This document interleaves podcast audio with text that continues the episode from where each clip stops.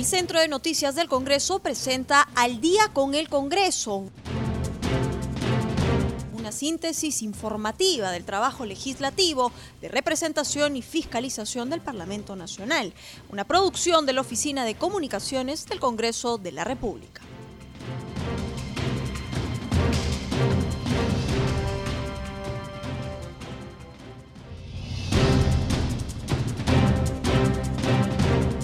Muy buenas noches, bienvenidos al programa Al día con el Congreso. Los saluda Rómulo Vargas y los acompañaré en esta hora informativa con las principales noticias del Parlamento Nacional.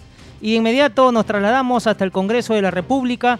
Estamos en la línea telefónica con nuestro colega de la multiplataforma de CNC Televisión, Francisco Pérez, para su reporte diario sobre las actividades desarrolladas en el Parlamento Nacional.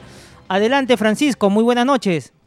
¿Qué tal, Rómulo? ¿Cómo estás? Buenas noches. Buenas noches a los amigos y amigas oyentes de CNC Radio. Así es, diversas actividades se han realizado en el Congreso de la República, en las diversas comisiones que vienen sesionando a través de la plataforma virtual de reuniones implementada, como se sabe, para esta serie de trabajos y reuniones virtuales, de acuerdo a lo establecido también por la mesa directiva para evitar precisamente los contagios por el COVID-19 en esta modalidad de trabajo remoto y reuniones virtuales que se viene desempeñando en el Congreso de la República. Una de las primeras comisiones que se reunió esta mañana ha sido la Comisión de Justicia y Derechos Humanos, que preside la congresista Leslie Lazo de Acción Popular.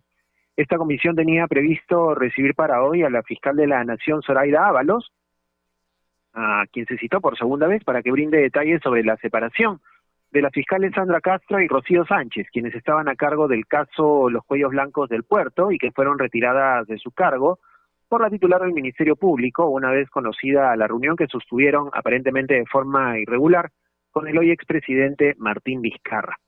La fiscal Zoraida Ábalos solicitó mediante oficio reprogramar su presencia por una segunda vez para el próximo martes a las nueve de la mañana por razones de agenda situación que incomodó a diversos congresistas de la comisión. Entre ellos, los que tuvieron palabras más fuertes fueron Omar Chejade, de Alianza para el Progreso, y Marta Chávez, de Fuerza Popular, quienes se han apresurado en señalar que la fiscal estaba mostrando una falta de respeto no solo a la comisión, sino al Parlamento Nacional, al no querer asistir para explicar las razones y dudas que existen alrededor del caso de la separación de las fiscales y de los presuntos favorecimientos también con Martín Vizcarra Cornejo. Finalmente, después de una discusión, se decidió por mayoría reprogramar la presencia de la fiscal para el día martes a las nueve de la mañana ante este grupo de trabajo, tal como fue solicitado por la fiscal Zoraida Ábalos. De otro lado, eh, fomentar una alianza entre el sector público y privado a efectos de combatir eficientemente la pandemia y la crisis económica. Así se plantea el objetivo del proyecto de ley 7244, presentado por el congresista y segundo vicepresidente del Congreso, Luis Roel Alba. Esta iniciativa, presentada por el congresista de Acción Popular, establece medidas prácticas inmediatas y vigentes durante la emergencia sanitaria, que dispone obligaciones para el trabajo conjunto del Estado y de los privados. El congresista Roel Alba ha señalado que con este fin se otorga la cobertura legal necesaria para que las entidades del sector público puedan disponer la derogación o el reemplazo de la normativa que impida o dificulte la importación de bienes y equipos para el combate contra el coronavirus. Asimismo, facilita la celebración de convenios con el sector privado para el acceso a dichos bienes. Esto forma parte también de algunas de las propuestas que se espera presentar también en algún próximo pleno, denominado el pleno COVID, que es un llamado que está haciendo la bancada de Acción Popular también en un pedido que se ha hecho a la presidencia del Congreso para realizar cuanto antes un pleno bajo esta temática para discutir diversos proyectos relacionados con las medidas que se están tomando para hacer frente a esta segunda ola del coronavirus. Esta mañana también, a propósito de este tema, sesionó la comisión investigadora para establecer el número real de fallecidos a causa del COVID-19 que preside la congresista Tania Rodas. En esta sesión se presentó Luis Benavente, gerente general de la empresa encuestadora y de análisis Vox Populi. Luis Benavente, pero ¿qué, qué hace el señor Benavente de una empresa encuestadora eh, en esta comisión. Se lo contamos, Rómulo, y se lo contamos a todos nuestros amigos. Es que esta empresa ha realizado diversas encuestas sobre la coyuntura, encuestas relacionadas al tema de la COVID-19 y también ha realizado diversos estudios sobre esta temática. Benavente Yanela señaló que lamentablemente con los estudios que han hecho han podido encontrar también que ha habido ocultamiento de información y que ha habido alternativas para llegar a la verdad respecto al número real de víctimas por coronavirus en el país. Era importante llegar a la verdad. El, ocultamiento de información es una práctica democrática aceptada en el mundo, señaló Luis Benavente ante la comisión investigadora que preside, como señalábamos, la congresista Tania Rodas.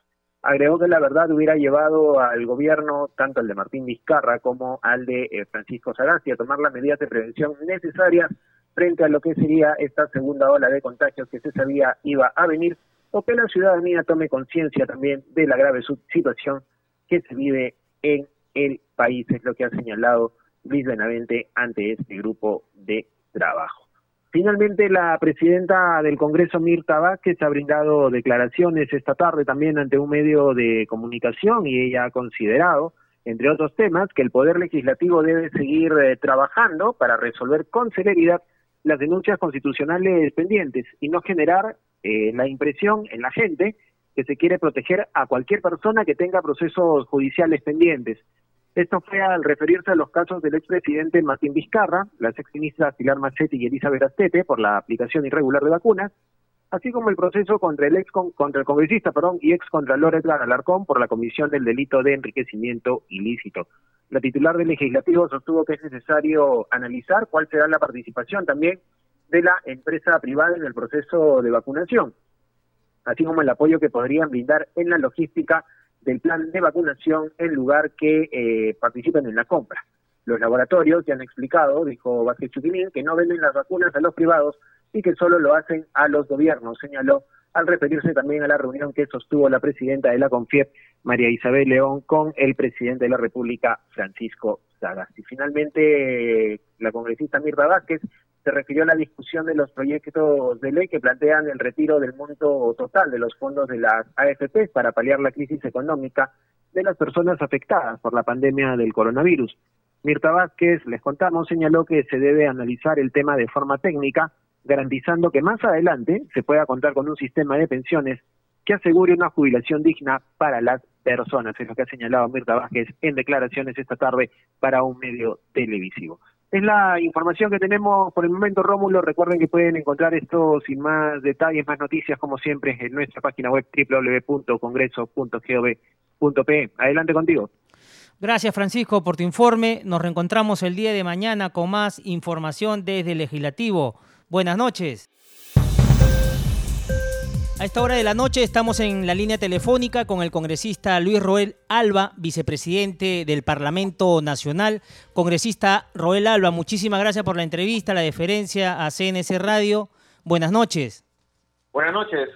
¿Cómo estamos, Rómulo? Todo, espero que todo bien de salud y así como a toda tu audiencia. Igualmente, congresista. ¿Qué opinión le merece esta controversia que se ha generado por la compra de la vacuna y que el empresariado pueda tener sus gestiones particulares con diversos países que expenden la inoculación? En esa línea, usted, congresista Roel Alba, tiene un proyecto de acción público-privada. Exactamente, nosotros tenemos un proyecto de ley de alianza público-privada, el proyecto de ley 7244, que busca fomentar una alianza entre el sector público y el sector privado para combatir eficientemente la pandemia y la crisis económica. Se trata de medidas prácticas e inmediatas para la emergencia sanitaria que disponen obligaciones para el trabajo conjunto del Estado y los privados. Esto va a otorgar una cobertura legal necesaria para que el sector público pueda disponer la derogación o el reemplazo de normas que impidan o dificulten la importación de bienes y equipos para combatir la COVID-19, entre ellos las vacunas, y eso facilitará el, eh, la celebración de convenios con el sector privado para el acceso a dichos bienes.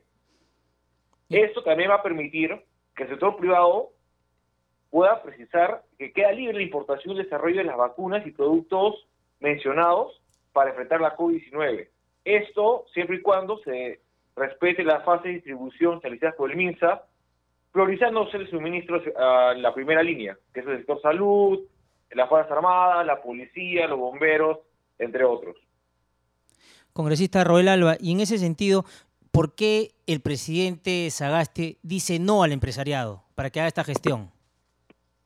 Yo creo que el temor que tiene el presidente Sagasti es el temor de que hay un mercado negro de vacunas, que, que se genere un sobrecosto en ellas al que el sector privado compita con el sector público, y por ello es bueno que se deciden a trabajar conjuntamente el público con el privado para gestionar eficientemente y sin que se genere esta competencia, este mercado negro, a trabajar conjuntamente por una finalidad y un bien superior que es la salud de todos los peruanos. Congresista Roel Alba, y en ese sentido hay un grupo de empresarios del transporte interprovincial que ya están gestionando 100.000 dosis de la vacuna Sputnik y de la farmacéutica rusa Gamaleya por la vía de la empresa privada. ¿Cómo hacer en ese caso? ¿Ya se adelantaron a los pasos que debe seguir para la compra? Bueno, yo creo que primero tenemos que ver si se concreta dicha compra, porque según lo que yo también he visto noticias, lo que se está advirtiendo es de que el sector del empresariado terrestre este, está buscando y está negociando, aún no tiene cerrada la compra, eso es para empezar. Y lo segundo es que la CONFIET, el, la CONFIET ayer, sus representantes se reunieron con el presidente Sagasti y, afirma que por ahora no va a adquirir vacunas. Entonces, si la mayor agrupación de gremios empresariales, como es la CONFIEP, señala de que ellos no van a adquirir por ahora, por el momento, vacunas, entonces hay un, hay un mensaje de calma, un mensaje de que vamos a seguir con la política planteada por el presidente, por el Ejecutivo, pero eso no significa que en el Congreso no podamos tener iniciativas que no afecten el acceso a las vacunas a la población y que obviamente se permite un trabajo conjunto. Lo que buscamos, por ejemplo, con el proyecto de ley, no es tanto que el privado vaya, a, vaya, vaya a comprar vacunas porque no hay impedimento legal. Lo que sí hace falta es obligar a que el, a que el ente público con el ente privado se pongan a trabajar conjuntamente. Ese es el gran divorcio que hay hoy en nuestro país y que no es ahora, es de hace más de 20 años, que el sector privado no se sienta a trabajar de la mano con el Ejecutivo y viceversa. Cada uno trabaja por su lado, cuando en verdad deberíamos trabajar conjuntamente por el bien del país, más aún en una situación que vivimos de, hay que decirlo, de guerra contra el COVID-19. Así es, congresista, como usted muy bien indica, ahora debemos estar todos unidos para combatir esta pandemia que afecta no solo al Perú, sino a todo el mundo. Y ojalá se logre un gran acuerdo ¿no? entre el empresariado y el Ejecutivo para que se pueda traer ya la vacuna y sea de gran apoyo también para la población. Congresista Roel Alba, y, en ese sentido, ¿qué opinión le merece la sobre la comisión encargada de investigar las vacunaciones irregulares contra el COVID-19 de funcionarios del Estado? Se ha formado en el Congreso una comisión especial multipartidaria. Asimismo, hay la Comisión de Acusaciones Constitucionales. Y la semana pasada ya emitió un informe el Ministerio de Salud a cargo de Fernando Carbone. Las opiniones que hay, como que ha sido algo tibia las declaraciones y este informe, por ahora le está tirando la pelota al Poder Judicial para que ellos hagan las investigaciones del caso. Efectivamente, Rómulo, mira, el, respecto del primer punto, la Comisión Investigadora Multipartidaria por el vacuna que es el caso como, eh, que todos conocemos, el acuerdo para formar dicha comisión fue unánime y está en marcha, tiene un plazo de 15 días para esclarecer todos los aspectos de las vacunas entregadas de forma irregular, el favorecimiento a Vizcarra, a sus familiares, los altos funcionarios públicos de su régimen y del actual. Yo creo que esa comisión está trabajando, ha tenido visitas inopinadas a diferentes entidades, tanto públicas como privadas, y hay que esperar su informe. Yo tengo conocimiento que este jueves en el Pleno van a, presentar una moción para ampliar estos 15 días, puesto que no son suficientes, y veremos también su primer informe previo, que también va a sustentarse este día jueves en el Pleno. Respecto a los casos de la subcomisión relacionados al caso Vacuna Gate, la subcomisión de acusaciones constitucionales podría recomendar inhabilitar a Martín Vizcarra y a sus altos funcionarios, entre ellas la ex canciller, la ex ministra de Salud, hasta por 10 años, y el informe final con esa recomendación deberá seguir el debido proceso parlamentario hasta que finalmente llegue a la instancia del Pleno. Vizcarra, como tal, podrá continuar desarrollando su campaña incluso puede ser elegido como congresista, pero si se resuelve que va a quedar inhabilitado, ya no podría ejercer su función y va a tener que ser reemplazado por su accesitario. Eso es lo importante.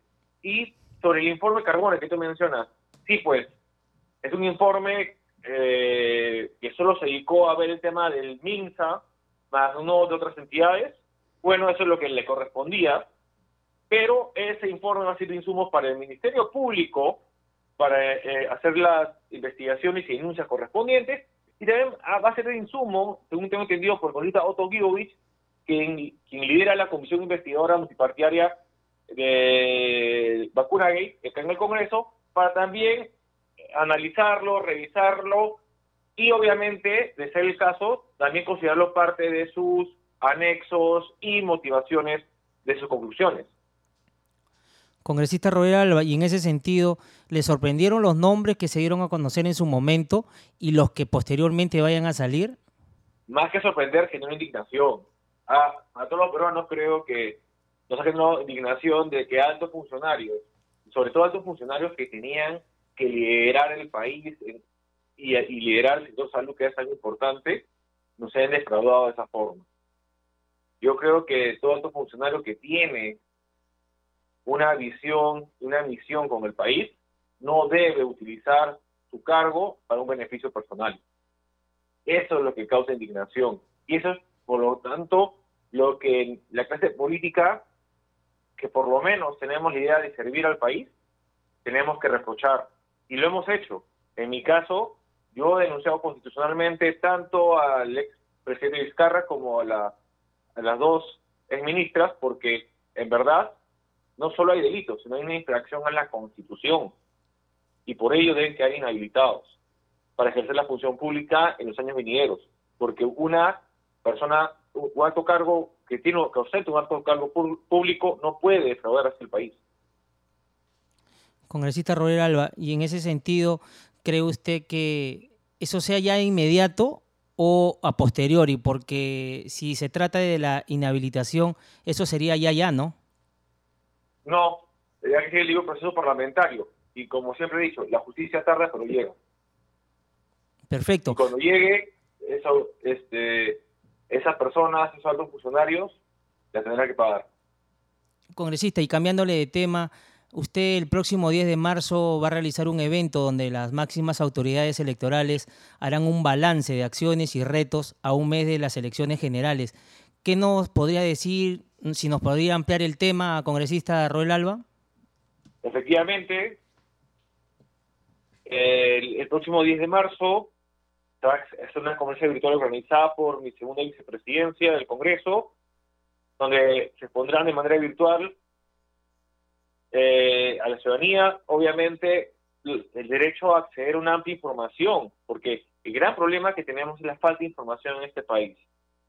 Y nosotros, desde el despacho de la segunda vicepresidencia, vamos a dar información amplia sobre el proceso electoral a suscitarse el 11 de abril. Vamos a dar a conocer cómo ha impactado en las organizaciones del sistema electoral la OMPE, el, el REMIEC, el Jurado Nacional de Elecciones, cómo han afectado a estas organizaciones de emergencia sanitaria y el desafío que ellos tienen para responder a las expectativas de la ciudadanía en este año electoral. Necesitamos darle a la ciudadanía toda la información necesaria para que tengan la tranquilidad de que el 11 de abril va a poder ejercer su voto, que el 11 de abril va a poder estar tranquilo de que van a ser elecciones limpias, transparentes y que se va a respetar su derecho al voto. ¿Podría ser la invitación respectiva a toda la ciudadanía para que pueda asistir a este evento? Va a ser virtualmente, ¿no? Sí, la conferencia es virtual, es de libre acceso para toda la ciudadanía, será emitida a través también de los canales de comunicación del Congreso de la República. Todos están bienvenidos a presenciar, escuchar y ellos mismos tomar una posición respecto de los titulares, de cada entidad que forma el sistema electoral peruano. Perfecto, congresista Roy Alba. Usted también tiene otro tema que ha presentado sobre el objeto de simplificar el procedimiento para recuperar la nacionalidad de los peruanos que hubiesen renunciado a ella. Si nos podría ampliar la información. Claro, no, hay problema. Respecto de esta iniciativa legislativa, es bastante engorroso que los peruanos que por diferentes motivos, trabajo, familia, estudios, han tenido que partir a otros estados y obviamente por el tiempo que ellos ya están en, en, esos estados, en esos países, han tenido que renunciar a su nacionalidad peruana para adquirir una nueva nacionalidad, al momento de volver a su país, país donde nacieron, país donde sus padres han nacido, tengan que tener un procedimiento engorroso, de larga duración, y además, estamos sinceros, la administración pública es lenta, es ineficiente, tengan que, obviamente, pasar por todo ese martirio administrativo, burocrático, para recuperar algo que nunca debieron haber perdido, algo que, que volviendo a su país pueda solo a libre exclamación que ellos quieren volver a ser peruanos. Y, y solo por eso, recuperarlo. Estamos hablando de un derecho, un derecho a la nacionalidad patria, un derecho a la nacionalidad que no solo está con reconocimiento constitucional, sino un reconocimiento internacional en diferentes tratados de derechos humanos, en diferentes sentencias de las Cortes Americanas de Derechos Humanos. Es más, el caso ejemplificador fue el caso Baru Ipcher versus Perú, o sea, versus eh, nuestro propio país, en donde se reconoció el derecho a la nacionalidad, que no se podía perder nacionalidad así tan fácilmente. Entonces, nuestra normativa no puede ir en contra de estándares constitucionales, no puede ir en contra de estándares internacionales. Congresista Roger Alba, ¿y cuándo entrará a debate este proyecto? Bueno, ya lo sustenté el día de ayer en la Comisión de Relaciones Exteriores.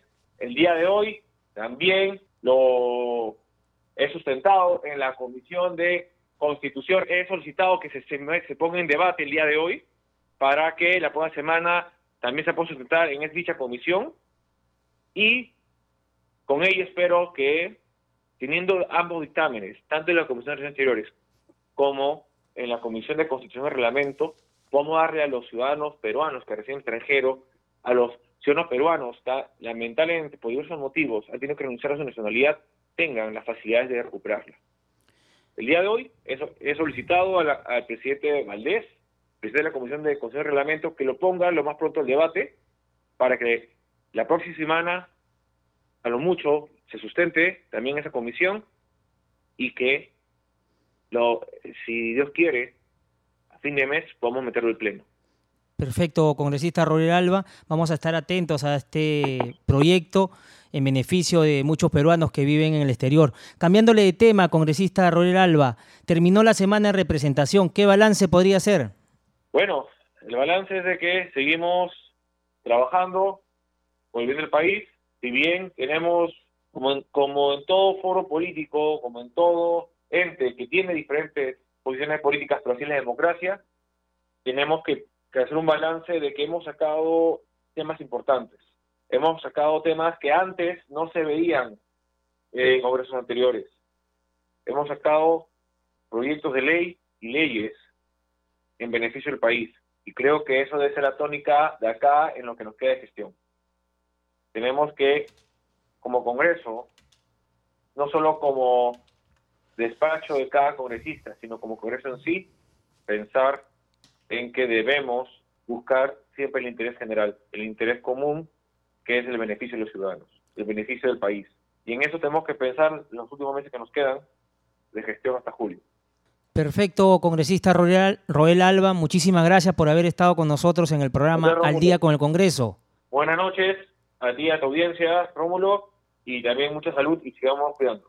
Igualmente, congresista, a seguir con los protocolos. Muchísimas gracias. Muchísimas gracias.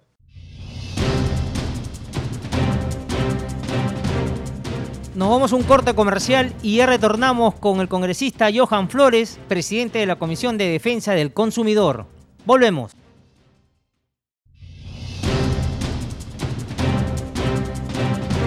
Esta hora de la noche estamos en comunicación con el congresista Johan Flores, presidente de la Comisión de Defensa del Consumidor, para hablar sobre un tema eh, importante y que ha sido debatido esta mañana en la Comisión de Economía, un proyecto de ley que establece la libre, disponibilidad de la CTS, quien, donde es autor el congresista Flores. Congresista Flores, muy buenas noches. Eh, muy buenas noches, un saludo cordial a toda la audiencia en estas horas de, la noche. Efectivamente, nosotros hemos, acabamos de exponer el proyecto de ley 4924-2020-CR, es la ley que establece la libre disponibilidad del 100% de la PPS de los trabajadores de las entidades públicas y privadas por motivo del estado de emergencia nacional a consecuencia de la situación del COVID-19. Este proyecto de ley nosotros lo hemos presentado hace ya varios meses atrás, estamos hablando aproximadamente del mes de, junio del año pasado, justamente cuando eh, la pandemia realmente está afectando a muchas familias y aún eh, lo sigue haciendo. Este proyecto ya pasó por la Comisión de Trabajo, felizmente ya ha sido aprobado en la Comisión, actualmente está en la Comisión de Economía y esperemos en este caso haber eh, convencido, en este caso a los parlamentarios integrantes de esta comisión, que nos puedan favorecer eh, con su voto y que pueda pasar a pleno, porque justamente a través de este proyecto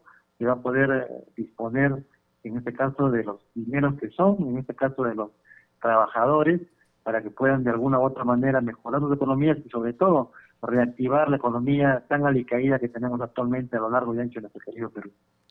Congresista Flores, y la disposición de la CTS de parte de los trabajadores es a raíz de esta crisis económica de, la COVID-19 y, ha tenido algún eh, entrampamiento porque creo también que la Comisión de Trabajo presentó un proyecto similar al de usted.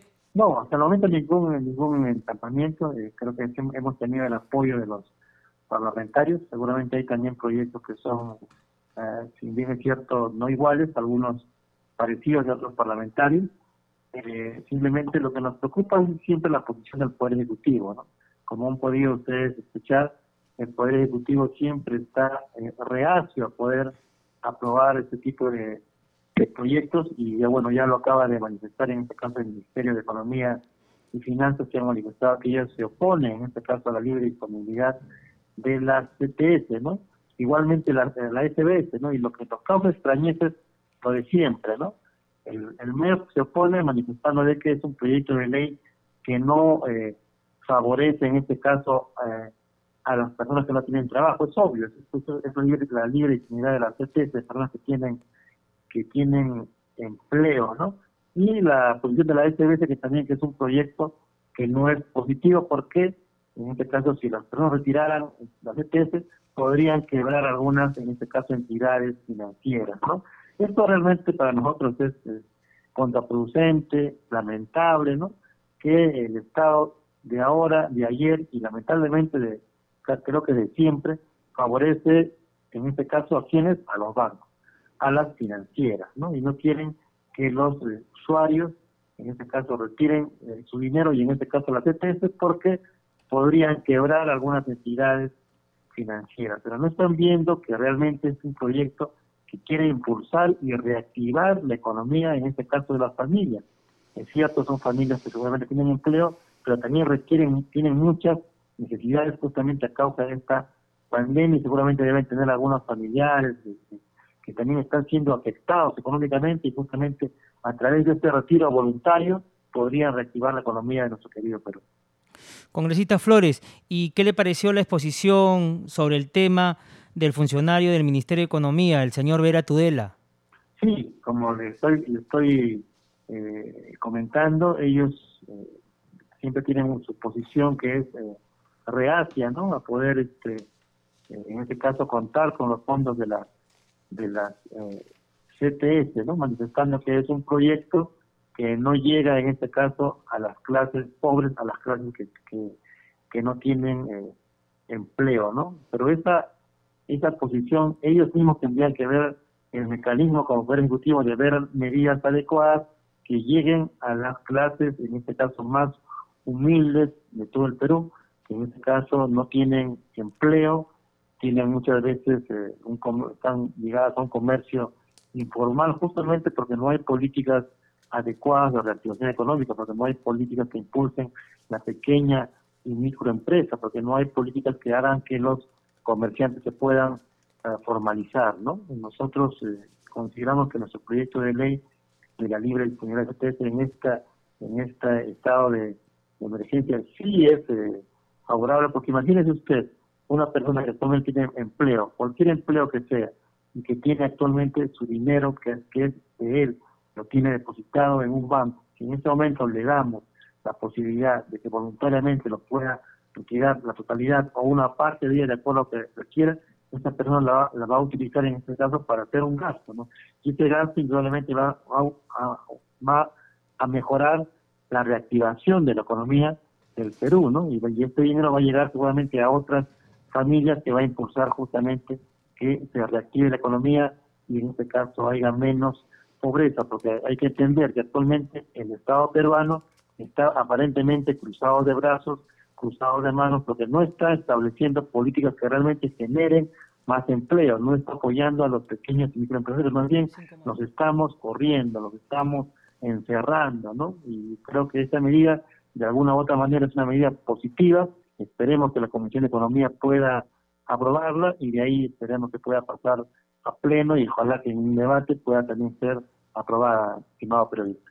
Perfecto, congresista Flores, esperemos que pase eh, el debate respectivo y de ahí al Pleno. Cambiándole de tema, congresista Flores, ¿qué opinión le merece esta controversia que se ha generado por la compra de la vacuna y que el empresariado pueda tener sus gestiones particulares con diversos países para que expendan la inoculación? En esa línea, ¿usted tiene algún proyecto sobre el tema?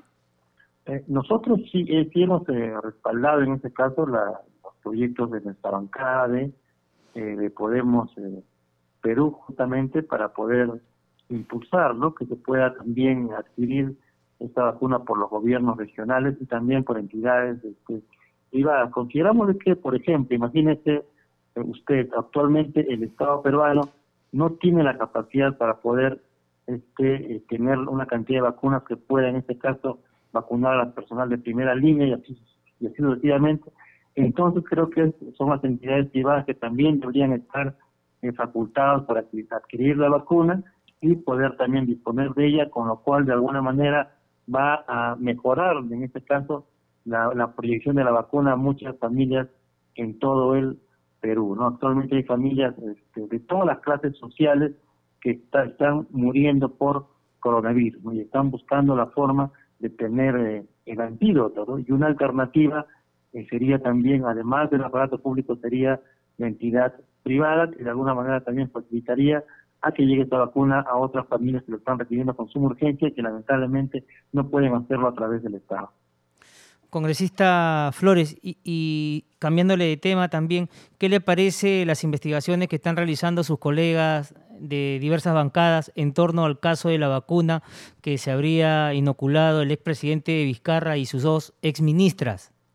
Debe llegarse hasta las últimas consecuencias, debe investigarse profundamente. Este, este tema es un tema eh, bastante eh, delicado, ¿no? Ya todos nos hemos enterado este, a través justamente de los medios de comunicación masivos a nivel eh, nacional, que por ejemplo la, ex, ministra Pilar Macetti primero da declaraciones que ella sería la última en, en vacunarse, entre otras, haciendo creer a la población, ¿no? De que una, era una ministra realmente de armas tomar, y inclusive estaba considerando ya una ministra ejemplo, pero declaraciones y no pasan algunas eh, semanas cuando se conoce que, fue la ministra la que una de las primeras que se vacunó, y en este caso ella misma fue que declara que se vacunó porque tenía miedo a, eh, a fallecer, ¿no? Y eso mismo ha ocurrido en el caso del expresidente ingeniero Martín Vizcarra, que también ocultó eh, que se había vacunado, es más, mintió en sus primeras declaraciones cuando dijo que era que había sido voluntario y eso fue en este caso desmentido por la universidad, si no me equivoco, la Universidad eh, Cayetano, es decir, que la verdad esto tiene que investigarse y en este caso tiene que haber sanción justamente por las personas implicadas eh, en, este, en este tema tan delicado que actualmente ha conmocionado en este caso a los 33 millones de peruanos, estimado periodista. Congresista Flores, ¿y qué le parece las declaraciones del expresidente de Vizcarra a la luz de los hechos, de todo lo que se está viendo en los medios de comunicación y todas las pesquisas? él dice que se está politizando el tema porque no lo quieren dejar postular al Congreso. Bien, son temas eh, realmente coyunturales, son temas eh, que han salido a la luz pública desde el propio despacho del expresidente eh, Martín Vizcarra y que actualmente, entre otros, eh, entre otros aspectos muy negativos que han nacido de, su gobierno, se ha conocido el tema de las vacunas y consideramos que este es un tema que tiene que ser investigado y lamentablemente el expresidente está tratando en este caso de confundir, como siempre lo ha hecho, de confundir a la población, de seguir mintiendo, mentira tras mentira, y bueno, creo que ya la población de todo el Perú lo, lo conoce, conoce cuál es el comportamiento del expresidente, y bueno, ya el aspecto político ya la población lo determinará en las urnas, muchos consideramos que las investigaciones deben de continuar, deben de acelerarse. Y en este caso esperemos también que estas investigaciones lleguen a aspectos concretos y a sanciones efectivas justamente para los responsables que han cometido algún delito que ha ocasionado y sigue ocasionando muertes a nivel nacional. Perfecto, congresista Flores. No quería terminar la entrevista sin preguntarle, hemos terminado la semana de representación, ¿qué balance podría ser de la misma?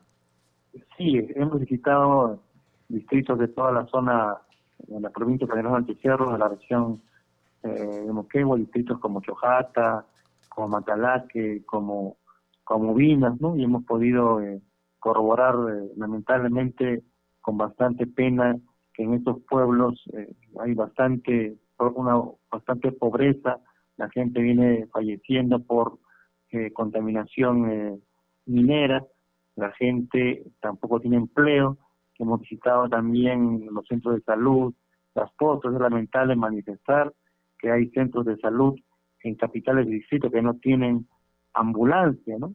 No tienen cómo movilizarse. Es decir, si alguien está grave, simplemente moriría en, en, la ciudad, bueno, eh, porque son distritos muy alejados, estamos hablando 4.000, 5.000 metros sobre el nivel del mar, zonas geográficas bastante distantes, donde no existe carretera asfaltada, donde todo es simplemente son eh, carreteras eh, con mucha con mucha trocha y algunas vías intransitables, donde debían tener camionetas modernas para movilizarse, tampoco hay movilidad, y bueno, todos estos informes los estamos en este caso realizando tanto a la gerencia de la región como también en este caso al mismo ministro de eh, Salud. Y seguiremos en este caso trabajando siempre en favor de la región y nuestro querido Perú, estimado periodista.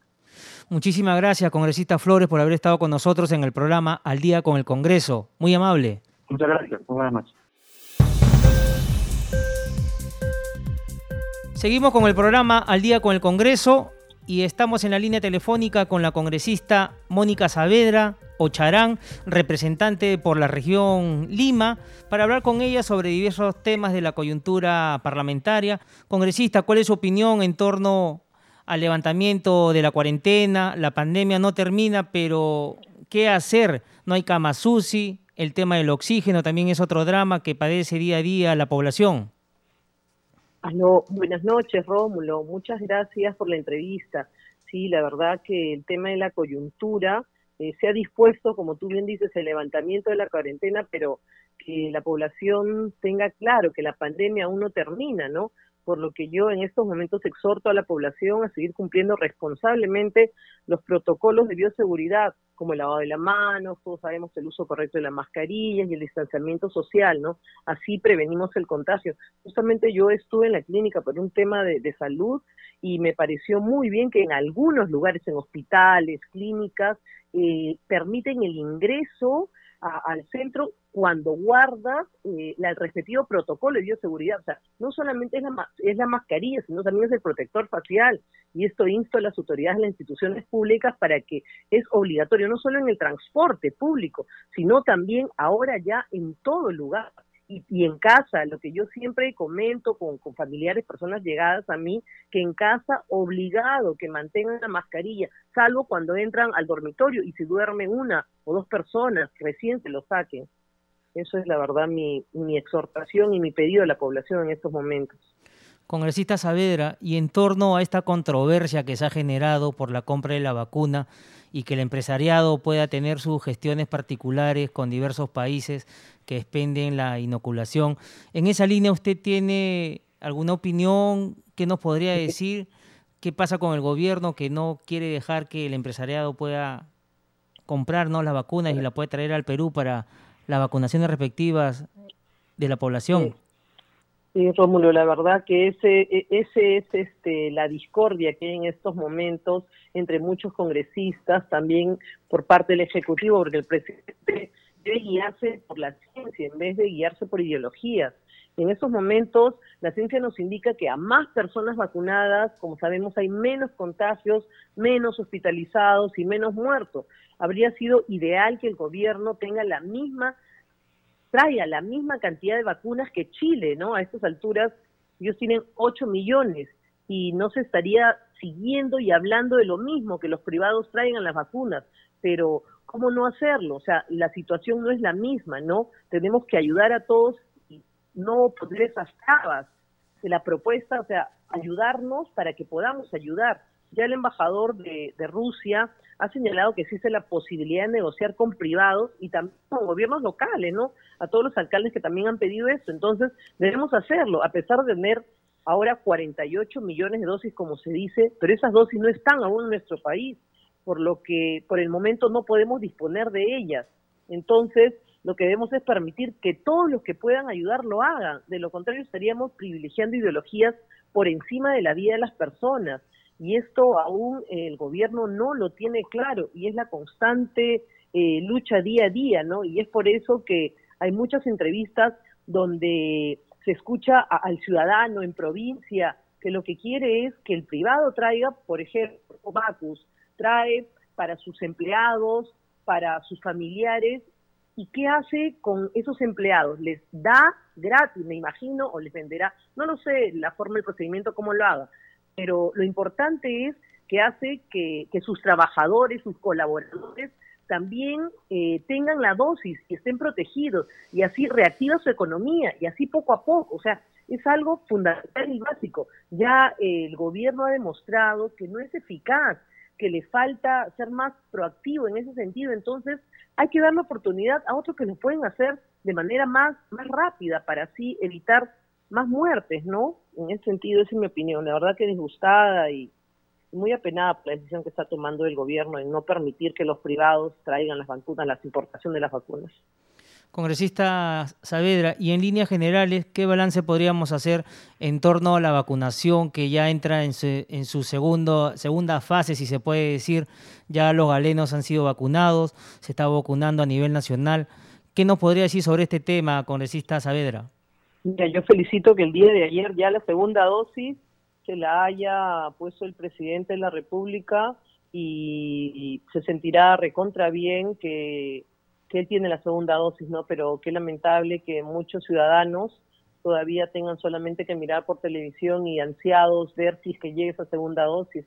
Felizmente que ahora se ha incluido a los adultos mayores, ¿no? Que antes no estaban ahí, la primera línea es básico, no era lo que hacía falta. También los serenos, nuestros serenos que están en, las calles preocupados por la seguridad, adicionalmente la seguridad, adicionalmente la salud, que nuestros serenos también estén vacunados.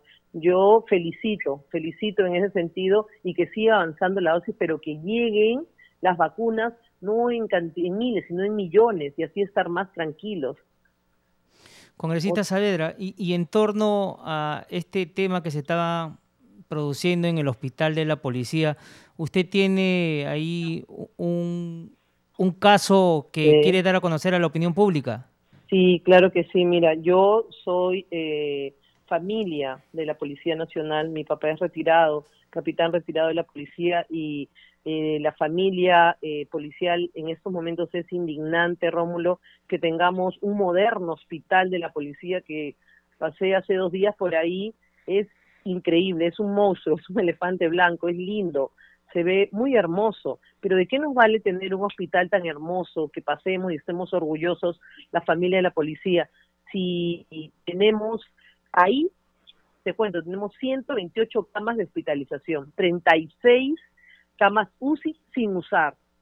la Comisión de Defensa, yo he solicitado que se cite al ministro del Interior para que responda qué está pasando, cuáles son las trabas burocráticas que en plena segunda ola estarían impidiendo el funcionamiento, eh, la inauguración de este hospital que es de alta complejidad, el Luis Sáenz.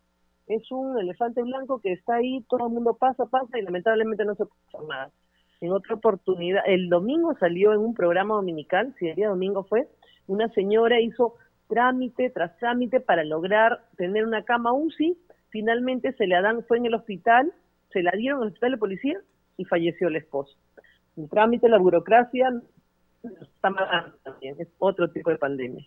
Y congresista Saavedra, ¿y cómo, cómo poder superar este problema que no solo sucede en el hospital de policía, sino a nivel nacional? La verdad que nuestras autoridades eh, no están respondiendo como debe ser, pero nosotros, eh, por parte de, las comisiones respectivas, a hacer una voz de, alerta, de llamado, para que se enteren, a lo mejor eh, están en otra situación más importante que la verdad para mí es estar auxiliando, estar en los hospitales, eh, para ver de qué manera se puede ayudar a nuestra, a nuestra población. Nosotros, por parte de nuestro Congreso, hacer llamado, hacer llamado y estar detrás en labor de, fiscalización, en labor de representación, para que así de esa manera eh, no, se haga eh, llevar nuestra voz, nuestra protesta, para que llegue a las autoridades correspondientes de todos los ministerios. Congresista Saavedra, y cambiándole de tema, Podríamos hacer también un balance en torno a la semana de representación, donde usted ha participado con la sociedad civil y autoridades este, locales. Sí, Rómulo, claro que sí. Mira, eh, te cuento eh, un poco de la semana de representación. Eh, estuve, tuve un webinar, el Congreso me dio su apoyo con las redes sociales, también particularmente lo hice. El webinar Adiós al COVID contó con la participación de destacados expositores, eh, parlamentarios, algunos también que, estuvieron eh, presentes de manera eh, virtual. Estuvo, me alegró bastante porque fueron más de 200 personas que estuvieron conectadas en la plataforma y en las redes sociales, ¿no? Y eso permitió un, interaccionar con, con el, la persona que estaba escuchando ahí, que estaba atento para tener un mayor conocimiento sobre las vacunas, el tratamiento para los pacientes post-COVID.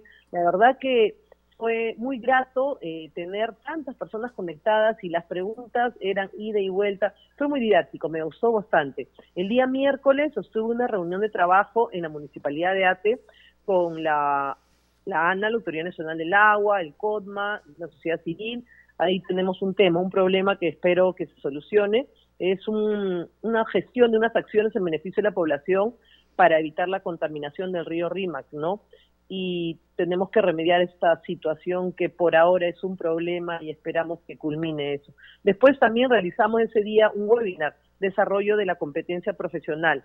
También contó con la participación de tres reconocidos especialistas, colegas parlamentarios, y acá también tuve 250 personas conectadas a través de la plataforma y las redes sociales. La verdad que muy contento, igual se interactuó bastante, preguntas, respuestas y nos ayudó bastante para desarrollar las habilidades blandas y la ética en el ejercicio de nuestra carrera profesional. Después el día jueves eh, tuve una reunión de trabajo con el director de PRONIET y representantes de la municipalidad de Comas, ¿no? Porque estamos articulando unas acciones para mejorar la infraestructura de los colegios de César Vallejo, Tupac Amaru y República de Suecia, que hemos avanzado bastante. La verdad estoy muy contenta porque este trabajo lo vengo realizando desde el mes de abril del año pasado ya tenemos frutos, pero queremos continuar. en el nuevo director, eh, poniéndole al tanto cuál es la situación y, el pedido de, la gente de APAFA, ¿no? de esos tres colegios. Después una reunión virtual con activistas de la comunidad LGTBI, reafirmamos nuestro compromiso de respaldarlos porque ellos necesitan, así como el derecho que tienen, que tenemos todos los ciudadanos, de una ley de identidad de género. ¿no? Estamos impulsando esta iniciativa en la Comisión de la Mujer y Familia para permitir que ellos tengan derechos similares a todos los peruanos, que es lo mínimo que nosotros eh, podemos ayudar, ¿no? Y después también nos reunimos con el Colegio de Nutricionistas, nos comprometimos a impulsar un proyecto eh, en beneficio de ellos para darle prioridad a un debate, y más que todo es apoyarlos para, para la aprobación, ¿no? Y la prioridad para su debate. Después eh, estuvimos en el, la central de monitoreo de Seguridad Ciudadana de la Municipalidad de Surco, el trabajo que realizaban a diario los serenos en cuanto a la inseguridad ciudadana, eh, se cuenta con ellos cuentan con un sistema de, de, seguridad para todo el distrito, con un sistema de seguridad de más de 500 serenos municipales y aprovechamos también la oportunidad para conversar con un sereno, para ver los problemas que en estos momentos les aquejan. Y después el día viernes culminé con una visita a la Superintendencia Nacional de Migraciones en compañía de la superintendente, la doctora Del Águila Tuesta, quien nos dio un reporte de todas las gestiones de integración que vienen ejecutando para el control y el registro migratorio, ¿no?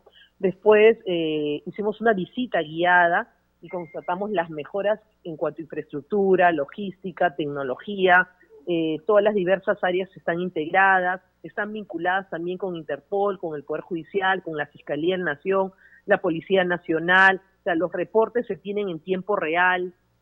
Eh, también pudimos este, comentar, nos comentó ello de los delitos que suceden con extranjeros en nuestro país, de qué manera eh, se puede evitar darles un refugio, ¿no? En caso ellos lo soliciten.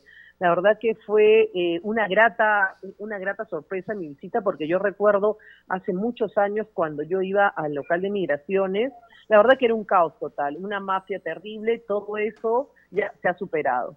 Ya superamos, esperemos que ya ya las citas que tienen con los ciudadanos hay un orden espectacular. Otro mundo, el que yo inicialmente fui hace muchos años y yo felicité a a la doctora del Águila por la gestión que viene realizando en la Superintendencia Nacional de Migraciones. Y ese fue mi, trabajo realizado en mi semana de representación, Rómulo. Congresista Saavedra, ardua labor la que usted ha realizado en su semana de representación. Ya tendremos la ocasión de poder conversar ampliamente sobre estos y otros temas en el programa Al Día con el Congreso. Congresista Saavedra, muchísimas gracias por haber estado con nosotros. Gracias, Rómulo, y cuídense, a guardar la distancia, lavado de manos, eh, mascarilla y suerte para todos. Cuídense mucho, que Dios los bendiga. Gracias, Rómulo. Igualmente, congresista, a seguir cumpliendo los protocolos. Muy amable. Gracias.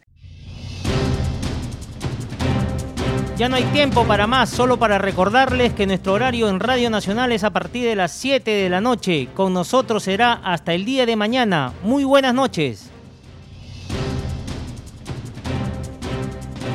El Centro de Noticias de Congreso presentó al día con el Congreso una síntesis informativa del trabajo legislativo de representación y fiscalización del Parlamento Nacional, una producción de la Oficina de Comunicaciones del Congreso de la República. Los invitamos a visitar nuestras redes sociales y sitio web www.congreso.gov.pe.